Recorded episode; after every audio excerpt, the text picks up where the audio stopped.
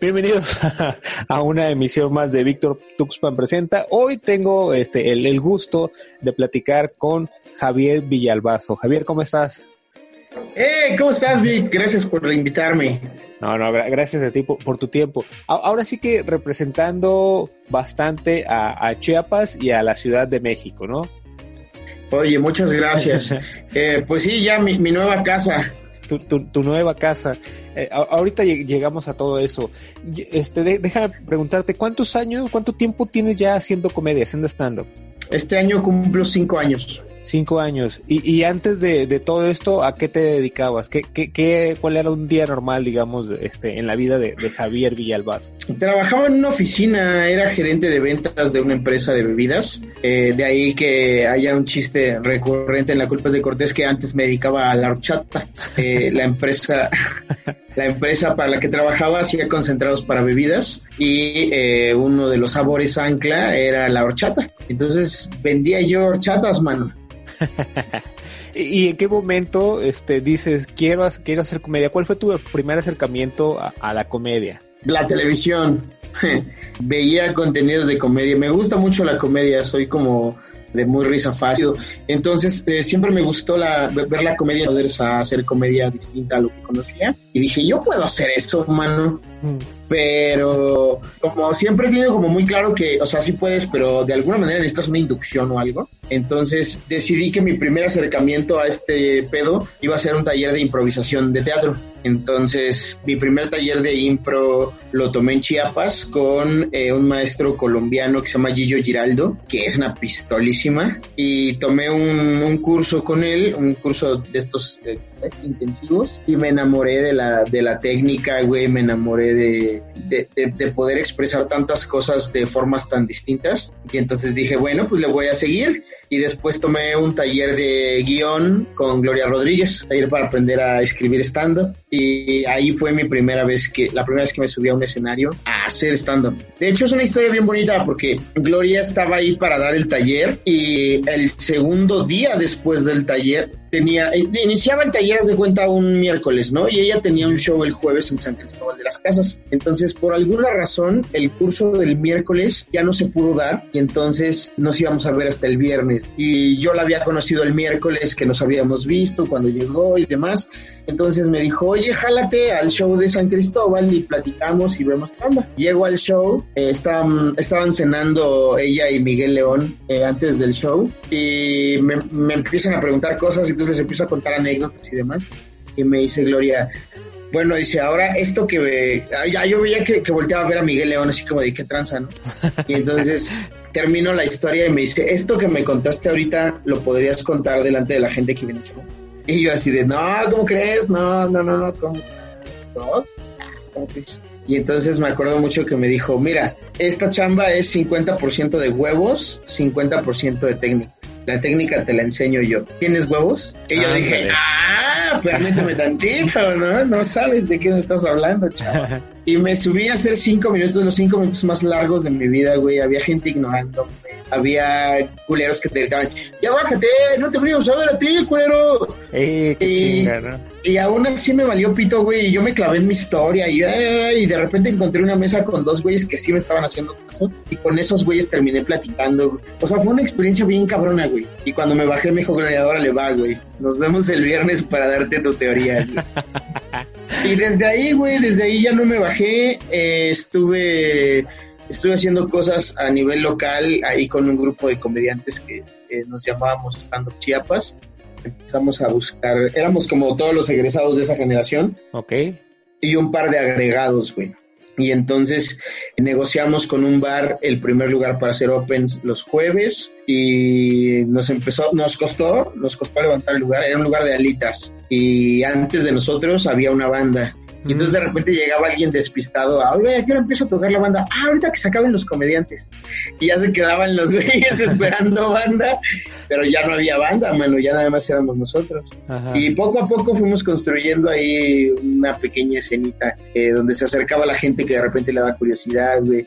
Obviamente a Chiapas, eh, supongo que Comedy Central llegó mucho más tarde que a otras partes del país, porque cuando yo lo conocí, o a lo mejor nada más yo me di cuenta que existía muy tarde, cuando yo lo conocí ya iban como por la tercera o cuarta temporada, güey. ya había pasado eh, grandes joyas como los primeros shows del ese güey en Comedy Central, cabeza así de micrófono. Entonces, eh, eso ya me tocó verlo a mí ya en repetición. Y la gente que se enteraba del stand-up cuando nosotros estábamos haciendo los opens los jueves, pues también era gente como que, ay cabrón, ¿qué están haciendo estos güeyes? Ah, órale, ¿y eso cómo se hace? Y a ver, ¿y qué tenemos? Entonces nuestra idea era como juntar a más gente que quisiera otro taller para volver a invitar a Gloria o invitar a otro maestro y empezar que ahí como la maquinita de palomitas. Pero pues en eso me sale la oportunidad de castear para la culpa, güey. Y me quedo en el proyecto y me dicen, pues vente y en eso un ratillo, seguimos con lo de los Opens y deseo que ya ni Open hay, güey.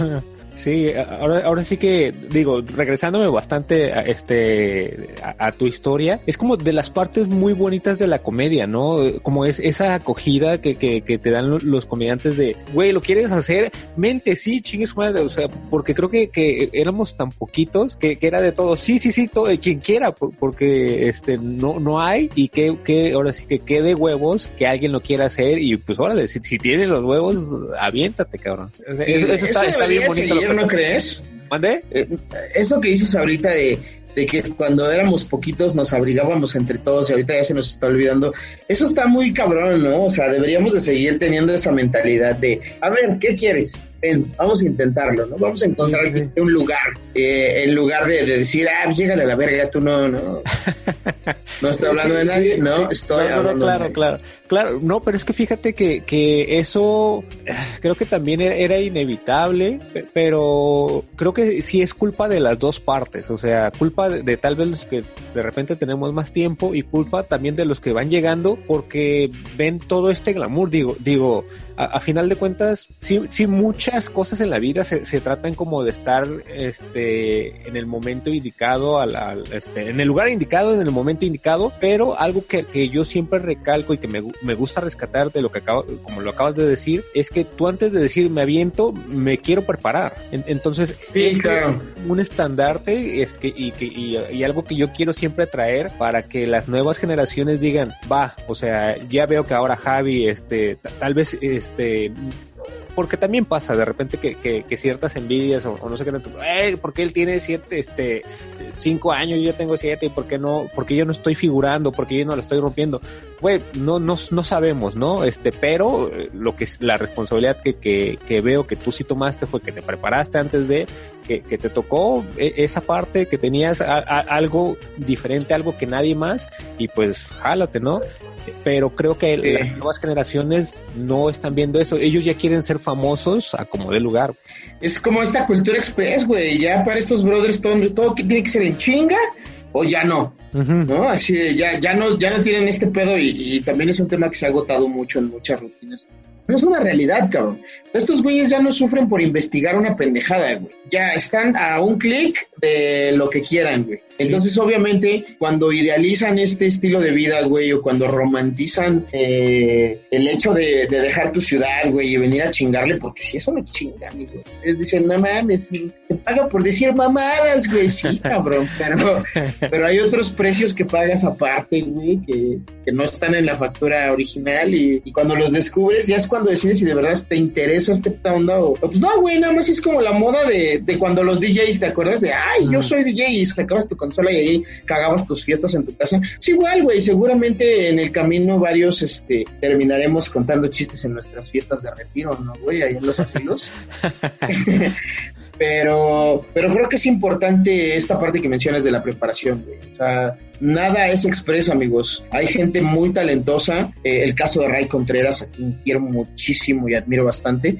Ray Contreras en su primer open mic se subió a Comedy Central. Se ganó un pase para grabar su rutina. Y, es un chavo bien talentoso y también es muy aplicado, güey. También ha trabajado un chingo por, por estar en donde está. Eh, de repente, el no entender eh, al 100% la historia de Ray te hace pensar que, ah, no mames, si Ray lo hizo la primera y sin un taller, yo también puedo es que hay que ver qué hay detrás, amigos. Entonces, no estoy diciendo que nadie tenga la capacidad de hacerlo. probable que sí, es probable que tú tú que me estás viendo ahí en casita, tengas una, una particularidad que te hace único y te puede abrir muchas puertas, güey.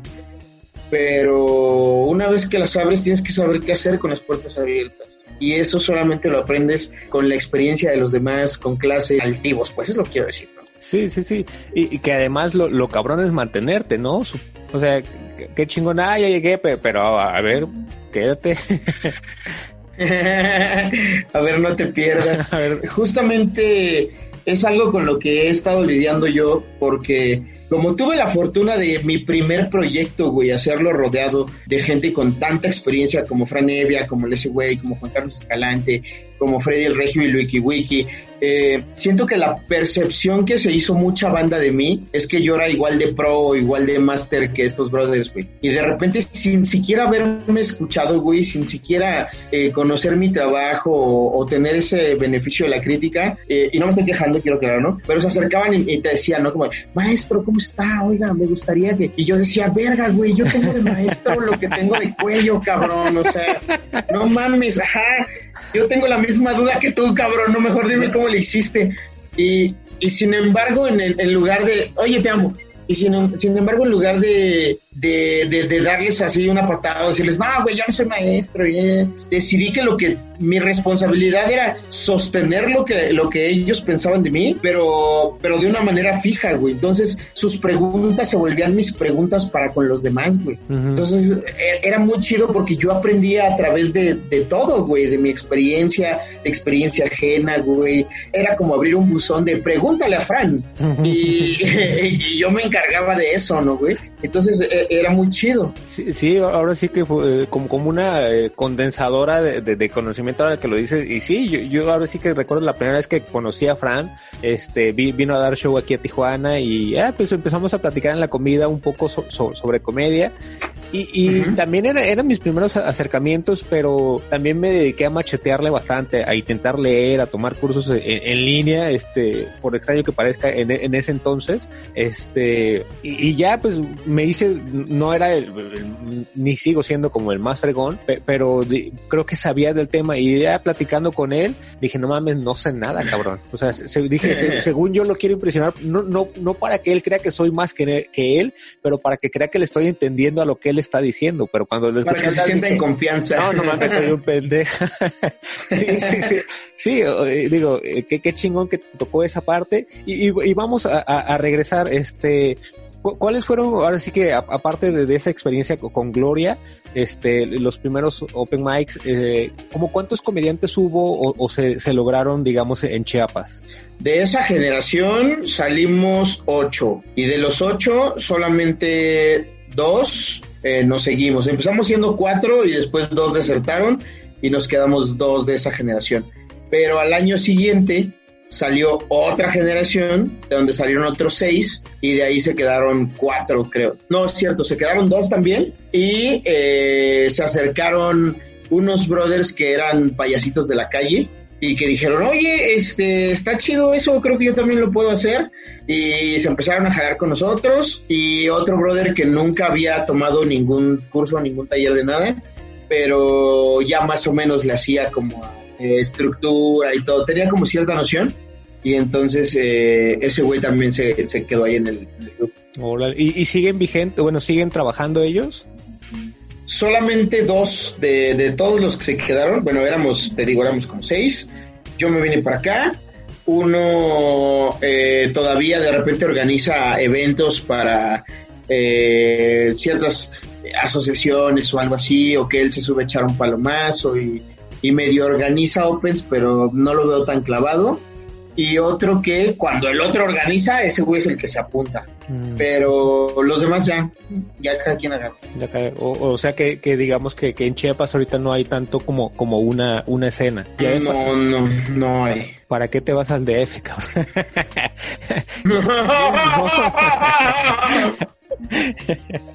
Digo, es que sí, se, se, se, nota eso, se notaba. Ahora sí que este he, coincidido de ¿Por repente... ¿Perdón? Perdón, perdón, ¿Por qué quisiste triunfar, maldita sea? ya sé, ¿verdad? Este, no, digo, coincidía con, con, Velarde, este, con, con, Memo Pacheco, este, que, gente que de repente también empezábamos y que empezábamos como al mismo tiempo, eh, como, que era muy notorio y en ese, en ese sentido también, este, pues, nos, nos, así creo que nos conocimos a final de cuentas, como que todos empezábamos otra vez y, era muy notorio, ah, ok, este güey es el, de Chiapas, este, ir, ir al, irte a, a, la Ciudad de México, este, fue por, por la culpa o, bueno, la culpa del programa, la culpa de Cortés, ¿no? La culpa de algo que hecho. Por la, por la culpa de acabar con la escena en Chiapas. la culpa de acabar en fue por, eh, principalmente por eso. Sí, mira, em, los proyectos como La culpa es de Cortés tienen vigencia, güey. Siempre ha sido así y de alguna manera siempre supe que no iba a ser para siempre, pero que era una plataforma que tenía que ayudar, a, ayudarme a impulsar este pedo.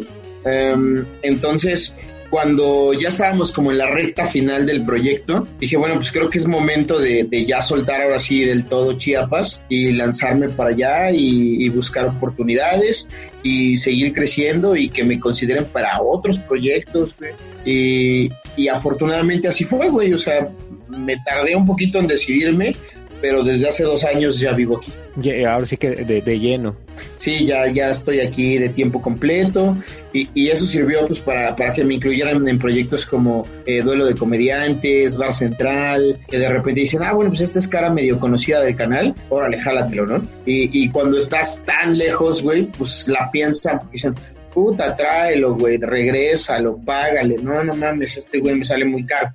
Perdón. Entonces, pues te dan prioridad por estar acá y eso está chingón, güey. Eh, empecé a ir más a los opens, a cotorrear más con la banda. Mm, incluso todavía hay gente que no sabe que ya vivo en, Ciudad de México, güey, porque es hasta aquí hay un chingo de escena, güey, en todos lados te encuentras eh, comediantes, eh, si quisiéramos categorizarlos, pues de todas las categorías, ¿no, güey? Amateurs, masters, eh, hay de todo, güey, está muy variado el pedo, entonces de repente entendí que, que aquí era donde tenía yo que estar, güey, porque te puede salir un proyecto con un güey muy consagrado, como te puede salir un proyecto amateur con alguien que te dice, güey, vamos a experimentar y en todos aprendes, güey, en todos.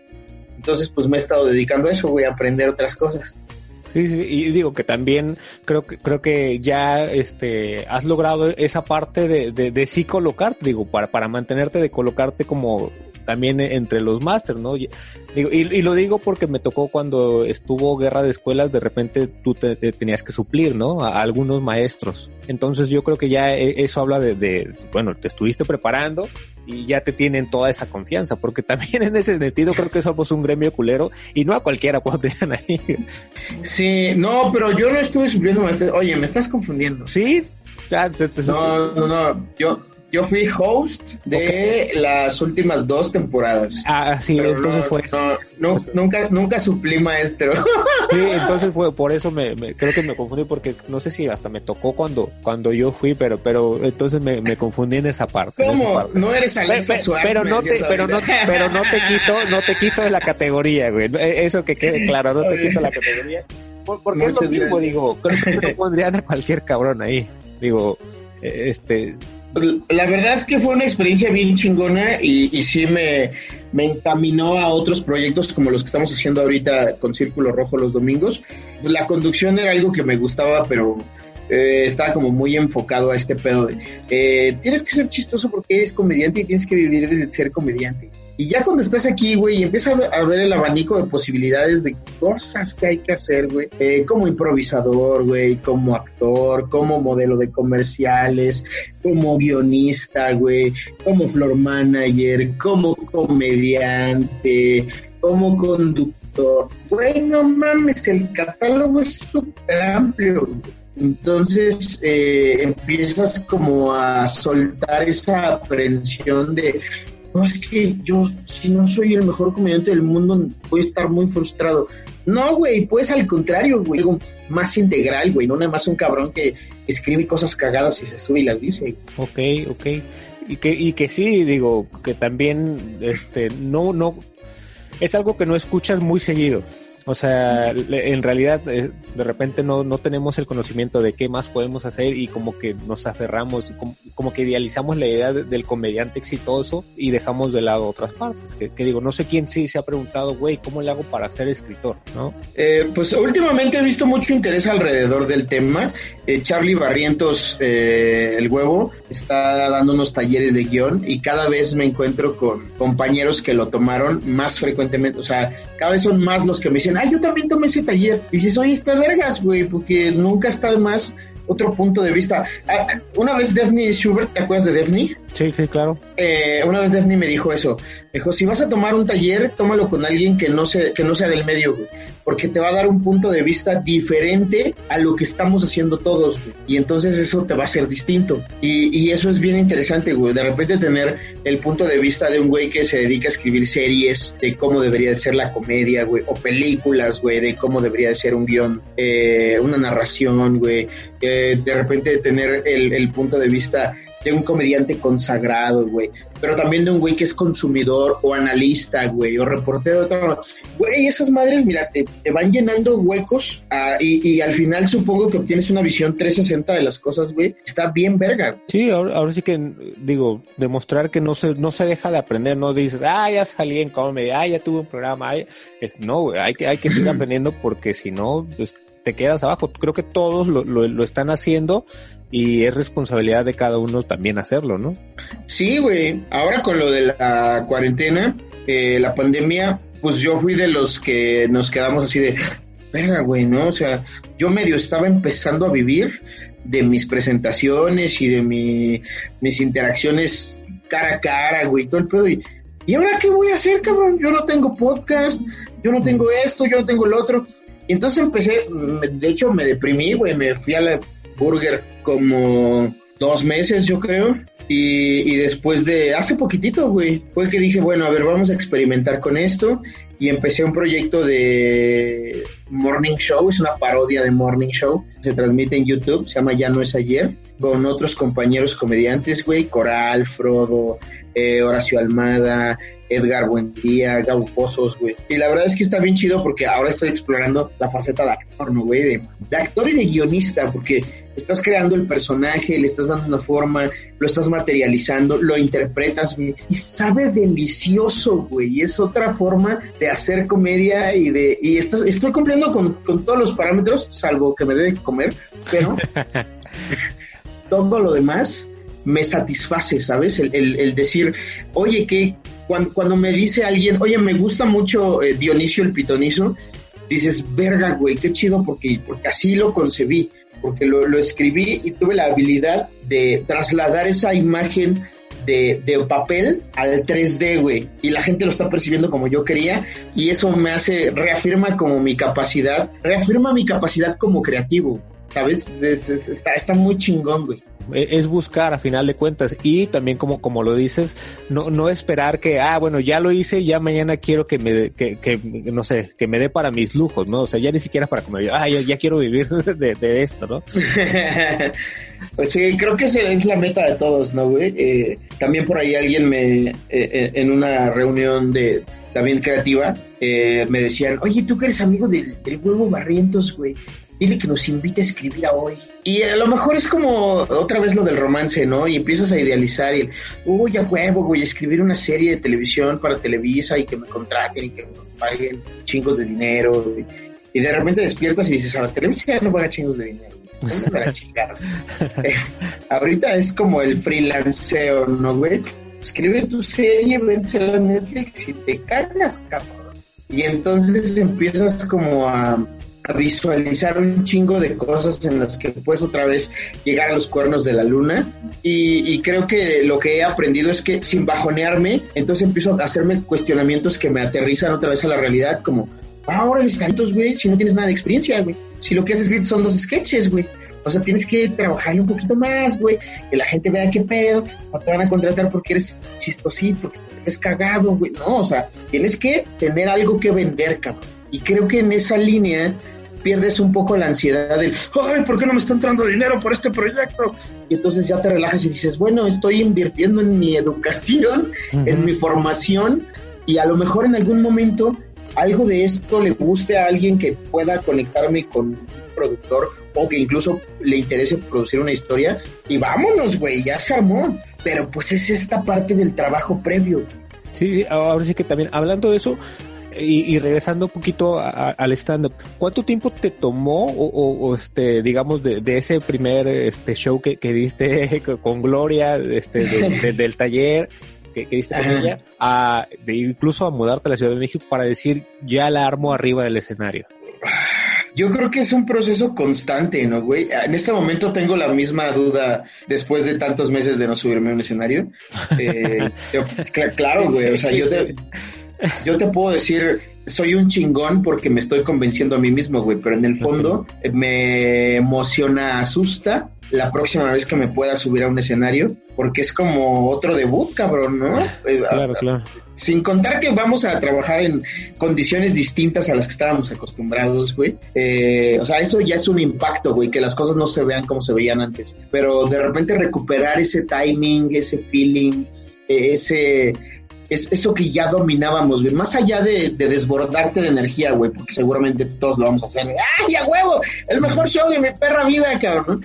Pero más allá de eso, probablemente hayamos quienes eh, tengamos que reconciliarnos con, con, ciertas reglas que llevábamos en el escenario, ciertas cosas que eran propias que de repente pues las dejaste de practicar y ya no sabemos dónde están.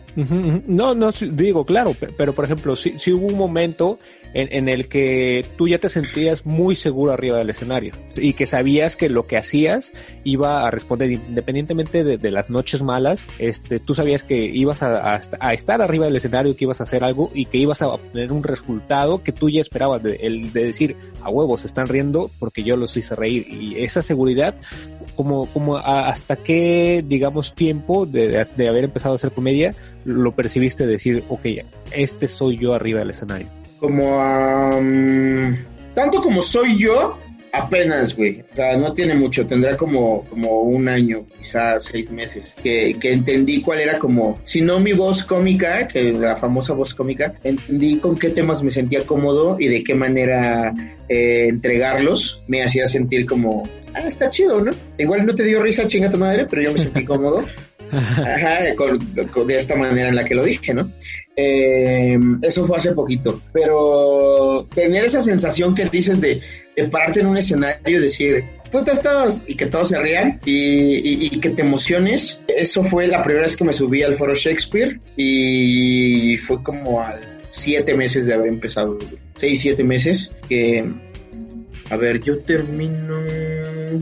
No, güey, sí fue al año al año de haber empezado fue que vino el primer Comedy Fest, ahí fue donde me clavé y después me quedé en la culpa y cuando vine a unas pruebas de, a, unas lecturas de guion de la culpa, el ese güey me invitó a abrirles el show a las PMs en el Foro Shakespeare. Y entonces era la primera vez que me, que, que me paraba en un escenario para dar un show, güey ya no para, para openmiquear ni para medio engancharme, bueno, ya era, órale, mi rey, vas a abrir show y warm up, papito, se tienen que aflojar tantito.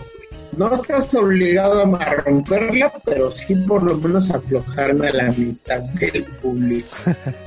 Y, justo eso, güey, de repente pararte en un escenario que no es el de casa, con gente que no conoces, así de, no mames, este cabrón tiene cara, güey, de que paga 600 pesos por una cuenta en un restaurante, él solito. Ese güey no se va a reír de tus pamadas así de fácil, güey, ¿sabes? Eh, y, y, y, funciona y cae y, se divierte y dices, oh, no mames, yo güey. Oye, y, contrario a eso, este, ¿recuerdas cuál ha sido como tu peor noche? Uy, es que han sido varias, mano. sí he tenido varias. Que dices, esta ahora sí es la peor. Y luego viene otra y se la mata y dices, ah, me lleva la chingada. Pero, sí, güey. Creo que de las más gachas. Mira, eh, en alguna ocasión fuimos a dar show a Monterrey y de esos viajes kilométricos, güey, que llegas puteadísimo y te dicen, bueno, échate un baño y nos vemos en dos horas en el show. Y entonces llegué, güey, eh, me tocó cerrar, pasaron seis comediantes antes que yo, güey. Eh, de, mi colectivo nada más éramos tres. Éramos Patán, Frodo y yo. Cuando los malos ejemplos. Los malos ejemplos, exacto. Y entonces yo estaba yo bien cagado, güey, porque era el último, estaba todo cansado, güey, eh, hacen unos nachos deliciosos ahí, pues ya estamos todos con el mal del puerco, güey, ya sabes, así, eh, valiendo verga. Y me subo, y la neta es que yo sentí que me subieron plan mamón. Patán dice que se me cayó un poquito. Y ese güey es culero, ese güey no, no, no, no miente. Él dice que, que venía como chido, chido, chido, y de repente, dije, voy a estrellar este puto avión. Así de un pico alto lo mandé al suelo en dos putazos. Y todavía me esmeré en que se fuera a la verga completo. y como que algo pasó y medio levantó, pero ya no al nivel que lo traía, como me lo habían dejado. Entonces yo sentí que había sido así de las peores noches, así de verga, güey, mi primera noche rey, vale verga, güey. ¿Sabes cuándo te van a invitar otra vez, pendejo, vale pito? Y yo ahí flagelándome, güey, a la hora de las fotos, y aquí adentro, güey, madre, güey. Y este, y cuando salimos, eh, pues fue lo, lo, primero que les dije, les dije, oye, güey, yo siento que esta fue de mis peores noches. Y me dijo, Patán, no, güey, has tenido más culeras, pero esta fue que en algún momento decidiste, vámonos a la verga y lo estrellaste, güey. Y todavía medio lo rescataste al final, pero, pero sí comiste mierda un ratito. Yo creo que esa es de las, de las peores noches que siento que he tenido, man. ¿Y qué digo? Ahora sí que qué chingón también la, capacidad de, de eh, de, de, entenderlo, que lo estás mandando toda la chingada, pero también de decir, pues tengo que regresar, ¿no? O sea, tengo que recuperar este, este, show. Creo que está más cabrón, ¿no, güey? Cuando te das cuenta que mataste a tu bebé, güey, y dices, ay, verga, güey, si estábamos creciendo chido, güey, ya los tenía en la bolsa, ¿en qué momento se me salieron? Y entonces empiezas como a tratar de recordar dónde la cagaste, pero a pensar cómo lo puedes recuperar. Y en este espacio, güey, sigue pues, existiendo el show, güey. Entonces ya no estás haciendo un delivery adecuado porque estás peleando en estos, en estos dos mundos, güey hay un güey que te interrumpe por la mínima pendejada que sea, te emputas y lo empiezas a cagotear, güey. Y entonces ya te vuelves el maestro regañón y la gente cada vez se va poniendo más así de, ¡ah, verga, güey! ¿Qué está haciendo este pendejo? Creo que se siente más cagado, güey, que cuando no te das cuenta, cuando te bajas diciendo, ay, güey, fue el público, ay, no saben de mi pinche humor elevado y ya te dice uno de tus güeyes, ¿cuál humor elevado, pendejo? La cagaste aquí, aquí, aquí. ah, sí, cierto. Y ya, ahí muere. Pero cuando tú te das cuenta del proceso de destrucción de tu trabajo, está más culero. sí. ¿Hubo, hubo algún momento en el que ahora sí que tal vez sin tomar tanto en cuenta lo que me acabas de, comentar, que hace un par de meses sí te, dio el, bajón. antes de todo eso, digamos, este, ¿hubo algún momento en el que dudaste de, seguir haciendo comedia? Eh, sí. En este momento no tengo como, como muy exacto el momento, el, el, por qué, pero sí estoy seguro que, que hubo algún momento al, al, principio de... Es que mira, la verdad es que con mi historia, güey, los primeros dos años y medio de trabajo fueron, puta, no mames, eh, eh, el, el, boleto ganador de María Mercedes, cabrón, ¿sabes? Este, venía de hacer completamente otra cosa, güey, de soñar, no mames, yo veo esos güeyes en la tele, eh, algún día quiero hacer eso, güey, si puedo. Y de repente, verga, güey, cuatro meses después estás en Argentina grabando con esos güeyes que veías en la tele, güey, y, y tienes la presión de hacer las cosas, aprender a hacer las cosas más rápido de lo que lo aprende una persona tradicional, güey, y, y, forzarte a hacerlo bien, güey, o aprender a hacerlo bien, güey. Pon tú que no lo, que, que nunca lo hice bien, güey, pero por lo menos salí con un norte de cómo funciona el pedo. Entonces, este, todos esos dos años y medio iniciales, güey, pues son muy mágicos, güey. Yo me empecé a plantear la situación ahora, güey, después de todo ese pedo, cuando desperté del sueño, güey. Cuando desperté del sueño. Y en realidad, te lo digo de todo corazón, antes de la pandemia yo estaba completamente convencido de, de que este pedo era el camino, güey. Estaba yo muy contento, había chamba fluidita, eh, cada vez conocía más gente, que me invitaba a cosas nuevas y distintas, güey. Entonces era como un continuo crecimiento. Para mí todo esto, hasta antes de la pandemia, fue un viaje bien chingón para conocer qué tanto podía yo hacer, hasta dónde podía yo llegar. Y eh, pues nuevas ideas, nuevas mentalidades, güey, gente distinta a la que no estaba acostumbrado a tratar, güey. Y entonces de repente llega la pandemia y me arrebata este nuevo mundo, güey, así de, a la verga, güey, ¿no? Y a ver ahora qué vas a hacer, culero. Y pues yo aquí amarrado de, ¡ay, no, por favor, no! Y este culero, ¡ah, órale, puto, ¿no? Y entonces, este, aquí fue cuando empezaron mis dudas, güey. Aquí fue donde, güey, si yo fuera Godínez todavía, ahorita estaría recibiendo un sueldo por hacer home office, cabrón. ¿Qué mira qué estás haciendo, Javier? Ya fue una etapa de tu vida, supéralo, güey. Qué chingón, te quedaste con compas regresa a lo tuyo, güey, al puto cubículo. Y estuve así, güey, en dos ocasiones de eh, empezar a, a, meter currículums y, ya, güey, a la verga, ¿no? Ya no quiero saber nada más de esto. Y de repente, pum, me hablan para invitarme a eh, un evento que va a haber eh, a final de año por Zoom en Costa Rica. Y entonces me hablan y me dicen, oye, que nos gustaría. Y fue así de, bueno. Y luego, eh vienen proyectos alternativos, güey, como lo de Entre Roomies que traigo con Kike y, y, esto que acaba de salir recientemente, Círculo Rojo. Y de repente empieza como todo a encajonarse otra vez y, y, es como el mensaje de, ándele, pendejo, si hubieras encontrado chamba no tendrías tiempo para esto ahorita. Entonces, unas por otras, güey, no tienes esa comodidad que tenías antes, pero tienes esa satisfacción de seguir creando y seguir construyendo y seguir haciendo que te llena más, güey. Mi panza no, pero mi espíritu sí. Entonces, ¿tú, tú sí le dirías eso a alguien que, que se quiere dedicar de lleno eh, jálate a la Ciudad de México o, espérate o cuál sería como el consejo a, esta a esta gente que, que tiene como esa duda de me voy, no me voy, me quedo, ¿tú qué, qué, qué, qué les dirías? Hagan lo que les dé la gana, lo que los haga felices, pero tengan un plan B. Tengan un plan B a la mano por cualquier cosa. Eh, me voy a ir a la capital, a la capital. a buscar suerte, a probar suerte, pero si en un promedio de tiempo de un año no la armo, eh, voy a buscar capital y continuar intentándolo, porque me queda claro que este pedo no es de suerte, es de chingarle, de chingarle, de chingarle, de estar ahí conectado con la mayor cantidad de gente posible, eh, de hacerte notar, eh, hacer notar tus cualidades, güey, y va a aparecer alguien a quien le te parezcas interesante y ahí va a empezar a correr la película de tu vida, acá.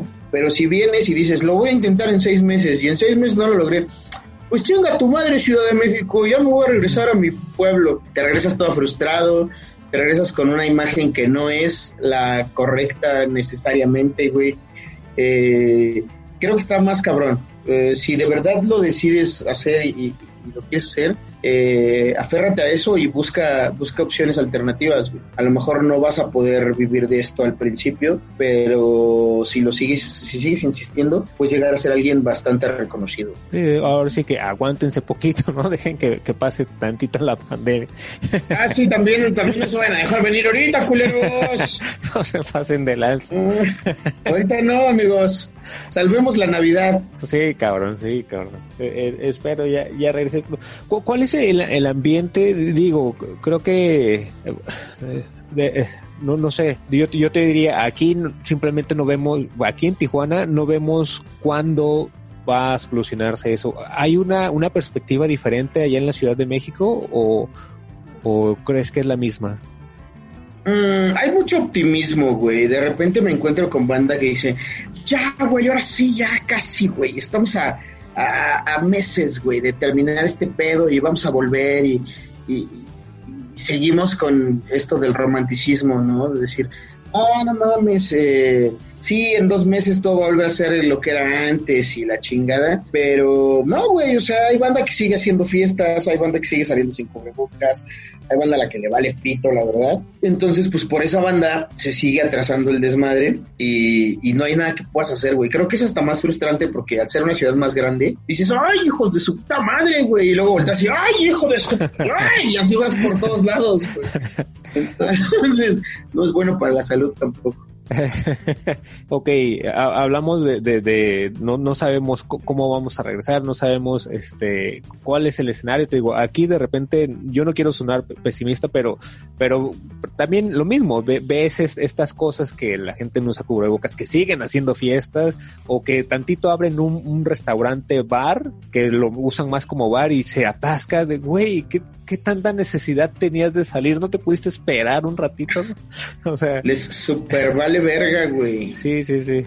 Y, como dices, e, es, frustrante, es frustrante. E, este, ¿crees que en cuanto al, a la nueva o, a los temas que se están, este, de los que se están hablando mucho en cuanto a libertad de expresión, en cuanto de, qué se debe, de qué sí se debe hablar, de qué no se debe hablar, ¿cuál este, e, es tu postura en cuanto a, no sé, a estos temas de transgresores o, no sé, que, que, que, que, hay que el debate de que, oye, con de repente con los niños no, de repente con ciertos temas no. ¿Tú crees que sí debe haber como algún, mm. algún límite? Mm, no, justo ayer platicaba con, con otro brother, un saludo a Sergio Daza, que me invitó ayer a platicar con él también un poco del tema.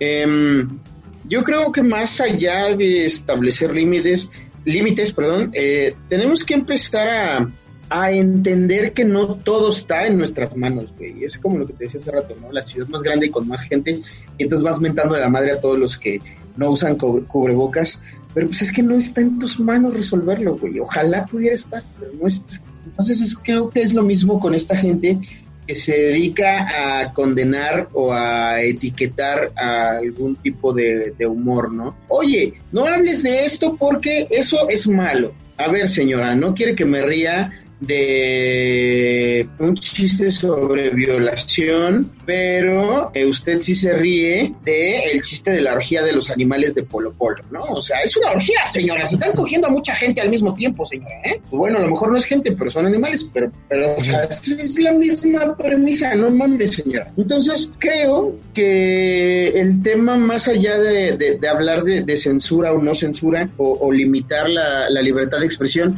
creo que es más como de, tolerancia, amigos. Ya estamos en un punto en el que si no me gusta, pido que lo censuren porque a mí se me hace incorrecto, porque no cumple mis parámetros que a lo mejor no son del todo fieles a mi, a mi forma de pensar, pero en este momento se me hincha un huevo que lo cancelen y quiero que lo cancelen. Esos berriches no están padres porque están eh, haciendo que muchos espacios pierdan la, la, la, la confianza que teníamos en ellos para, para poder expresarnos están limitando el talento de mucha gente.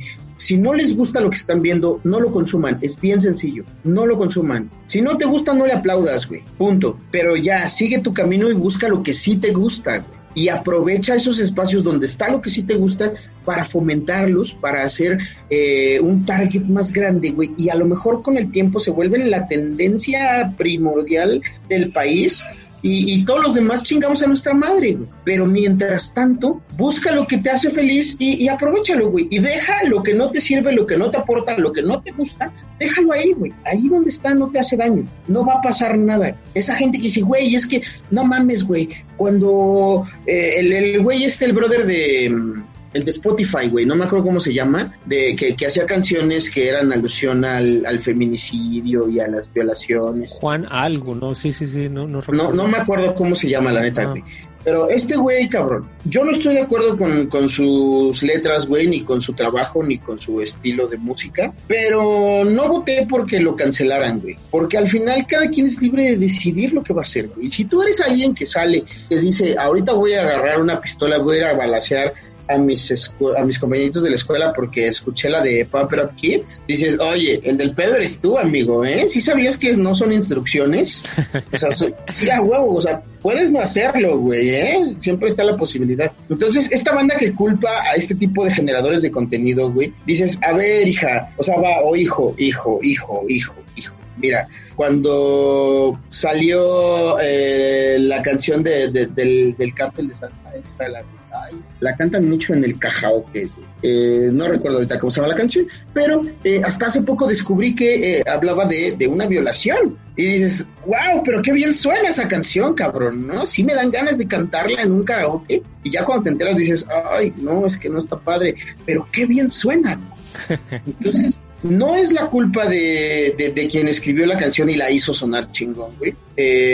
no es tu culpa si tú consumes ese eh, ese tipo de, producto, pero sí es mi culpa empezar una guerra contigo porque a mí no me gusta y yo no tengo la capacidad de decir, no me gusta, no lo voy a consumir. Chinguen a su madre. A ver cómo le hacen, ¿no? Lo que me gusta a mí es esto y esto lo voy a promover y esto lo voy a dar difusión, esto lo voy a compartir con la gente que me rodea para que es, en el núcleo en el que yo me desenvuelva suene esta canción y no esta otra que no me gusta. Y, y, así vamos a crear mejores realidades, cabrón. Es lo mismo con los comediantes. Ah, es que no me gusta el humor de ese güey porque dice muchas groserías. No lo consumas, cabrón. No lo consumas. Hay quien lo busca porque dice muchas groserías y, y es válido, güey. Todos somos productos, güey. Todos somos productos. Y tratar de cancelarnos unos a otros, pues no está padre. Sí, sí, sí. Ahora sí que si no vamos a terminar como en los años 50, 60 en Estados Unidos. Dices una grosería y ya ibas al bote, ¿no? Creo, creo que Exacto. a mí me da miedo que para allá vamos. o sea. Sí, güey. La, en, en, la época de Franco, güey, en España, que, que, que, había temas de los que no podías hablar, güey. Y, ay, mira, este pendejo se quiere ver muy revolucionario, órale, puto, a morir. Dices, no, espérate tantito, bro. No, no, esa, es esa no es la solución. Podemos llegar todos a, a un buen punto medio si practicamos la tolerancia. O sea, también amigos eh, productores de contenido no se pasen de vergas, ¿eh? Porque también de repente nos encanta estirar la liga, güey. A ver hasta dónde se rompe, güey. Y entre más eh, encontramos que, la gente cede, más le cargamos la pila. Entonces también tengamos la conciencia de, eh, de tratar de no hacer lo que no queremos que nos hagan. Yo sé que es complicado y yo sé que para muchos eh, el ABC de su trabajo es pasarse de lanza con otros, pero oh, también debería de haber como un punto de medio, eh, un punto medio ahí en, eso. Insisto, tolerancia, güey, tratar de, de respetar los límites de cada de repente muchos comediantes decimos que ah, como, como, como comediante mi responsabilidad es un poco romper el orden social, ¿no? De, ah, mira, aquí hay algo que podría estar mal o algo que, que se me hace cagado y ah, voy y le pico, ¿no? Para, para generar como cierta reacción. Pero creo mm. que, digo, se, se, vale hacer comedia y simplemente reírte de, de, una pendejada, como también si quieres como llevar un mensaje, ¿no? Ahora sí que claro. ya, ya va, va, a depender mucho de, de cada uno y cambiando un poco de tema, ¿cuál dirías tú que, ha sido un, tu show más bonito?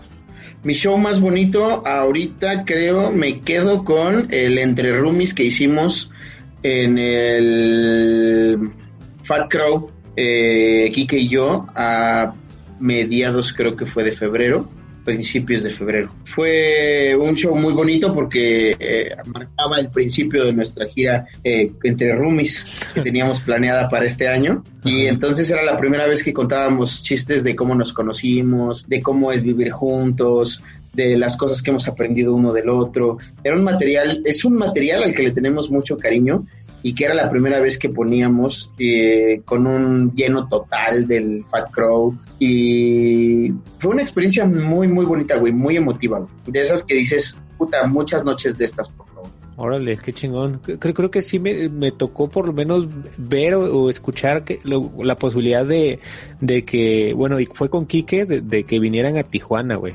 Este, sí, exacto. Sí, sí, sí, sí, cierto, ahora que, ahora que lo mencionas. Qué chido. Exacto, andábamos promoviendo eso también. Sí, cabrón, ahora sí, ojalá ya se nos haga el siguiente año, ¿no? Ojalá, güey, estaría, ojalá. Estaría, estaría, chido ver eso. Este, ¿por qué, le, eh, digo, y también si nos regresamos un poco en el tiempo, eh, ahora sí que, disculpa un poco la pregunta, ¿por qué la necesidad de, de hacer los, los malos ejemplos? Los malos ejemplos es un proyecto que sale de, se le ocurre a Patán, y empieza a convocar eh, comediantes con los que sentía cierta afinidad o admiración. Entonces, tengo entendido que viene de una expresión de su mamá, cuando la mamá quería hablar con sus hermanos sobre superación. les decía que los malos ejemplos también son ejemplos y que pues Patán era uno de esos. Y entonces Patán me invita a ser parte de este proyecto. Al principio éramos nada más Frodo, Frodo Naranja de León, Axel, Patán y yo, y poco a poco eh, se empezaron a sumar más, más personas. Estaba el Conde Fabregat, estaba Horacio Almada, bueno, están porque pues de alguna manera no nos hemos disuelto. Uh -huh. Está Coral Echeverría, está Bubu Romo y ya te dije el Conde Fabregat, ¿verdad? Sí, sí, sí. y no me acuerdo si se me está yendo alguien más. Si se me está alguien, yendo alguien más, no se vayan a enojar, man, no sé. este, pero, pero ya, ya empezamos como a meterle muchos matices a, la onda de, malos ejemplos. Y entonces el formato era que normalmente salíamos de tres o de dos de tours y complementábamos como la comedia, ¿no? Entonces, este, de repente nos íbamos eh, Frodo, Patán y yo, que somos así como tres cosas distintas o Coral, Axel y el Conde, güey, y, te encontrabas así carteles que decías, ah, la verga, no, hay de chile, de dulce y de manteca. Y, eso era algo muy bonito de, los malos ejemplos. Ojalá que pronto podamos retomarlo. ¿Y a, dónde te tocó ir con, los malos ejemplos? Uh, hicimos dos tours a Chiapas eh, por cuatro ciudades. Tuxtla, San Cristóbal, Comitán y Tapachula. Hicimos Puebla, hicimos San Luis, San Juan, hicimos, eh, ¿cómo se llama antes? Tequisquiapan, hicimos Tequisquiapan, hicimos Guadalajara, hicimos Monterrey y ya creo. Ah, no, hicimos Michoacán, hicimos Acapu y Morelia. Digo, la, verdad sí es un proyecto que, que, se antojaba ver, pero más que nada eh, también creo que eso es algo que, que no se debe de perder, ¿no? Como, como esas ganas de decir, bueno, aquí ya sé que, está chido la Ciudad de, México, pero es importante ir a otros, a otros lugares. Creo que eh, digo, no sé si sea mala mi percepción, pero creo que de repente era como un lujo que se podían dar los que ya tenían no sé, consagrados tal vez en la comedia, o de repente los que, iniciaron como todo este pedo, digo, porque así los conocimos, digo, este, platicando, te digo, con gente como, como Hugo Romo, con Velarde, con este Memo Pacheco,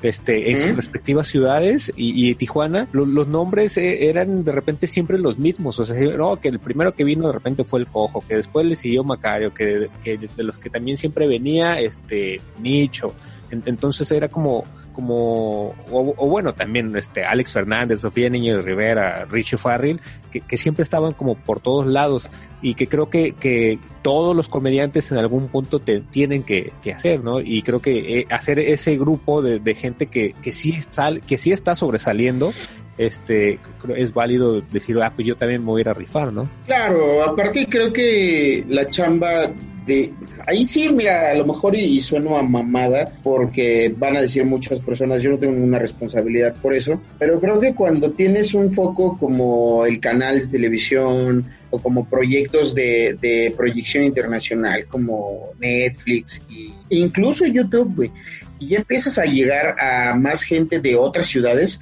creo que sí tienes como la responsabilidad de llevarles hasta el alcance tu producto, güey, tu, tu proyecto, Em, pues es como el, tour de un artista, un cantante, cabrón. O sea, lanzas un sencillo y se va a ir por todos lados, güey. Tienes que ir atrás del sencillo, que te vean, que lo estás disfrutando y que lo estás chambeando y que la gente esté cerca de ti, güey.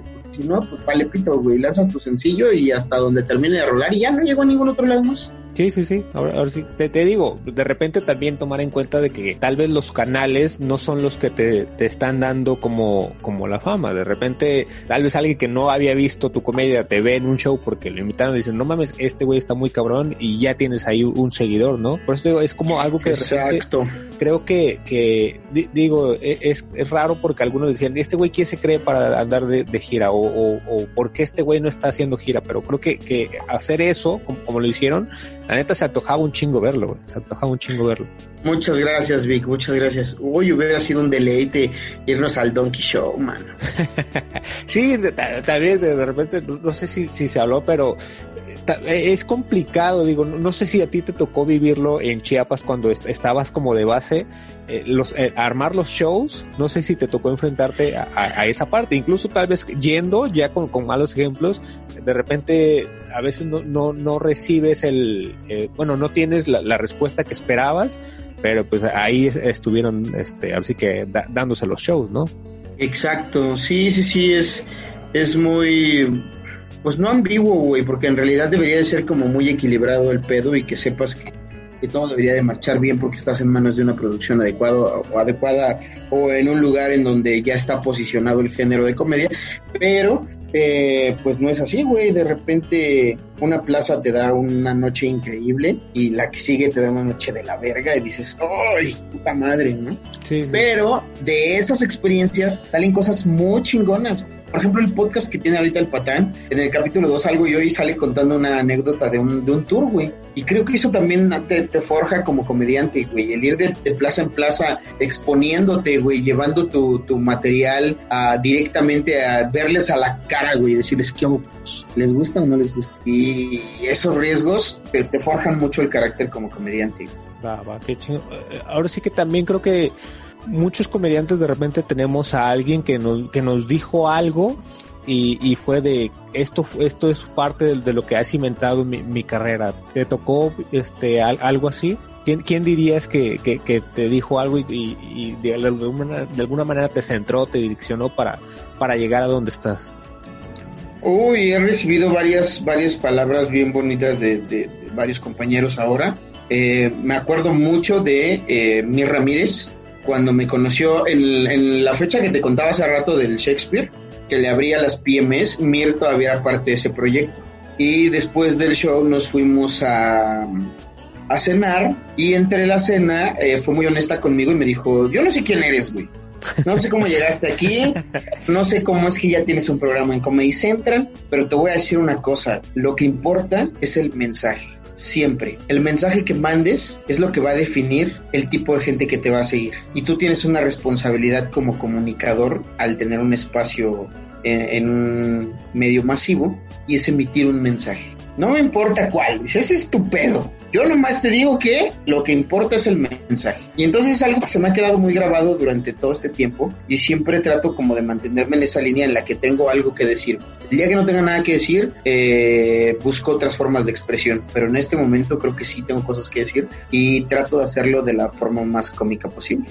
y, ahora sí que, que, es un poco, digo, tal vez no, no, nos puedes dar como toda la tesis aquí, ¿no? Pero ¿cuál es el parte del mensaje que tú quieres dar en este momento? Pues en este momento es justo lo que hablamos hace rato, como de unidad, como de ya, güey, dejémonos de mamadas Chile. Eh, respetémonos, pidamos respeto a base de respeto y tratemos de, hacer equipos de trabajo, güey, de hacer comunión. Eh, algo que de repente eh, platico mucho con, con la gente que es como cercana a mí, es que me caga que esta competitividad que a veces es excesiva entre nosotros. El decir, ah, no mames, Víctor Tuxpan está sacando un proyecto de entrevistas, güey, yo lo voy a hacer mejor, cabrón. ¿Cómo ves? Voy a sacar el mío a la misma hora, para que vea quién más. No mames, güey. Pues mejor si Víctor Tuxpan ya tiene ese formato y tú tienes algo que aportar, háblale a Víctor Tuxpan y dile, oye, güey, mira, vi este pedo y me gustaría colaborar contigo de esta forma, güey. Y ya está. O te paso al costo esto, tómalo o déjalo, mi bro. Y ya, güey. Y entonces entre todos empezar a sumarle a los proyectos de los demás, güey.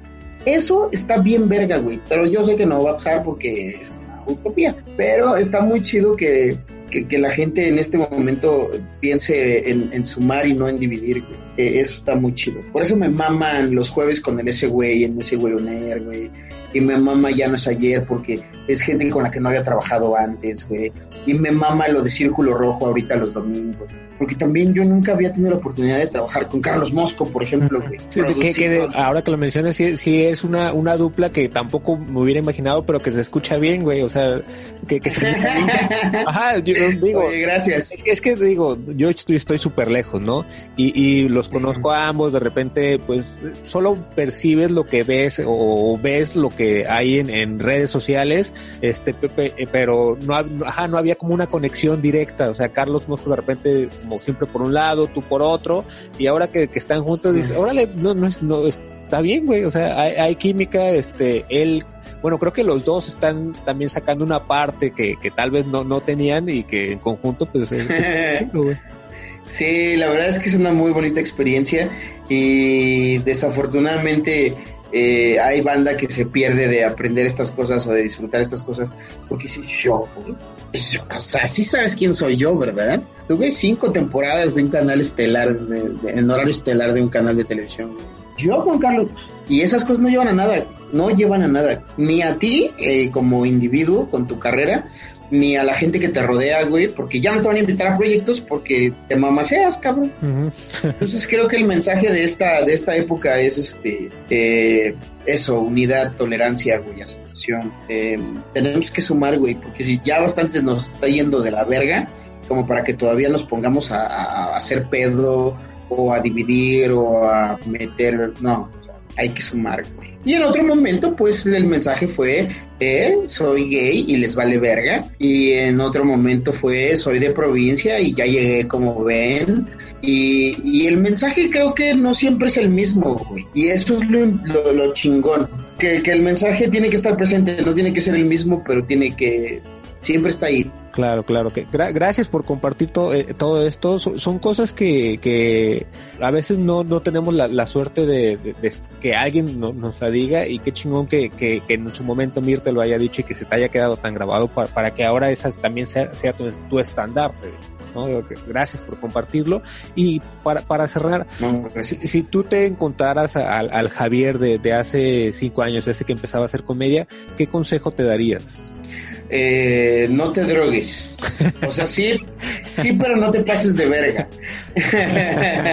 ahorra, ahorra dinero, eh, no despilfarres, no abuses de las drogas ni del alcohol y lee todo lo que puedas todo lo que puedas leer. Te va a sacar de algún apuro en algún momento. Ahora es que ya eh, tocaste un poquito el tema, este, no, no, no sabía, pero sí me ha tocado ver, este, que de repente comediantes nuevos toman ese mal ejemplo. Vieron algún comediante que, que se subió al escenario y dijo, ah, denme, digo, yo no critico a ninguna droga ni nada, este, pero que ya dijo, ah, denme un churro remota, voy a fumar arriba del escenario. Y ahora que todos lo quieran hacer, este, digo, independientemente de, de, de la situación de cada uno, de que por qué lo hacen o por qué lo hizo o por qué lo quiere hacer, ¿crees que arriba del escenario sea irresponsable o, o vale madre? No, sí es, sí es un poco irresponsable. Eh, y no digo solamente de, de, drogas como lo que dices ahorita, ¿no? De hacer, eso es ilegal, mano. Vamos, vámonos pronto. Eso es ilegal para empezar. Pero creo que es, es irresponsable porque como toda persona en horario laboral, tenemos que estar lo más sobrios posible para poder realizar nuestra, nuestro trabajo de la manera adecuada. Pon tú que te chingas dos chelitas para relajarte antes de subirte, o tienes show a las nueve y dices, mira, me voy a poner bien marihuano a las cinco, para que de cinco a nueve se me baje, llego bien relajado y vámonos, güey, ¿no? Ya estoy como en estas últimas pataditas del toque ya. Pero no te subes, te pones hasta el pito y te arriesgas a que te salga mal para lo que te pagaron. Sobre todo si estás cobrando. En cualquier caso, se me hace una falta de respeto al escenario, güey. Cualquier caso. Pero si además le pones el agravante de que eres un güey al que la gente pagó un boleto, por el que la gente pagó un boleto, güey, qué poca madre que te subas hasta el pito por una irresponsabilidad, güey, y no le des a esa gente lo que se merece, que es un rato de esparcimiento. Dicha gente sale confundida, güey, verga ese güey, qué pedo, güey, se voy a matar. sí, güey, está, está cagado, pero no está cagado, güey.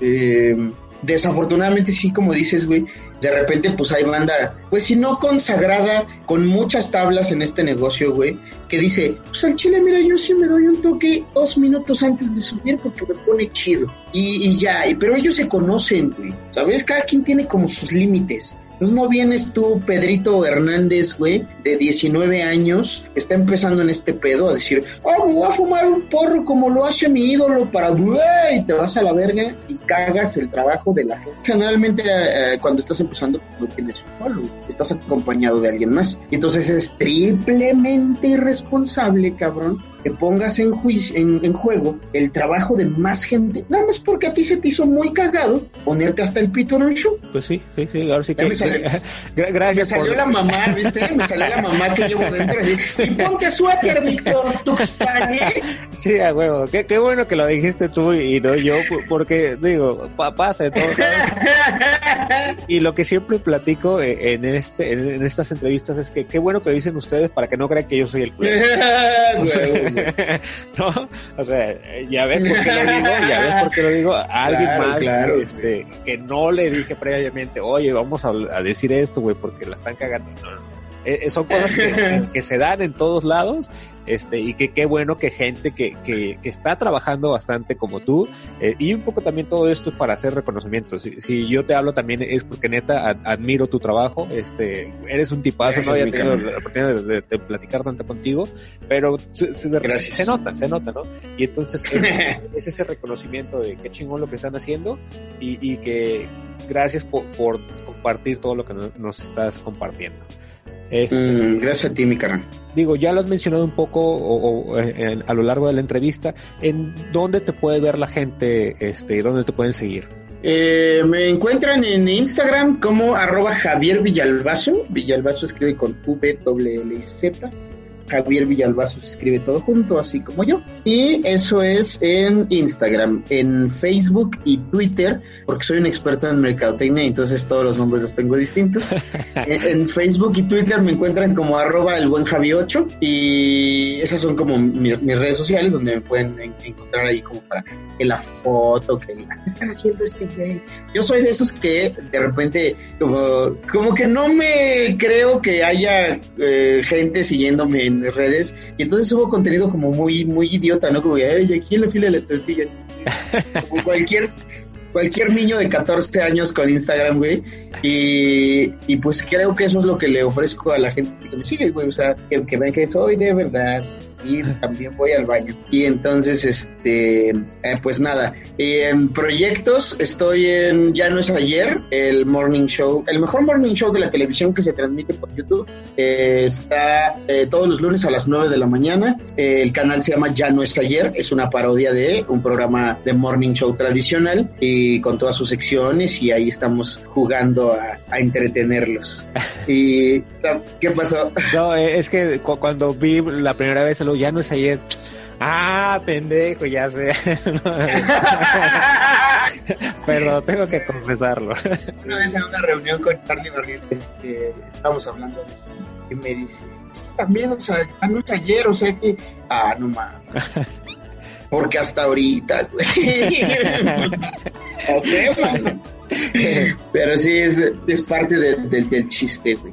Entonces estoy ahí con, con, mis hermanitos de Llanos ayer, estoy con el ese güey todos los jueves a las nueve, a las 8 de la noche a través de igual de Facebook en ese güey Oner con los Javi Jueves y a partir de la semana pasada acabo de empezar con Círculo Rojo, la productora se encargaba de llevar los, los shows de stand-up al 139. Eh, acabo de empezar dos proyectos, uno se llama Paralelos, que es una guerra de chistes malos, y el Metapodcast, que es esta onda de el ventaneando nuevo.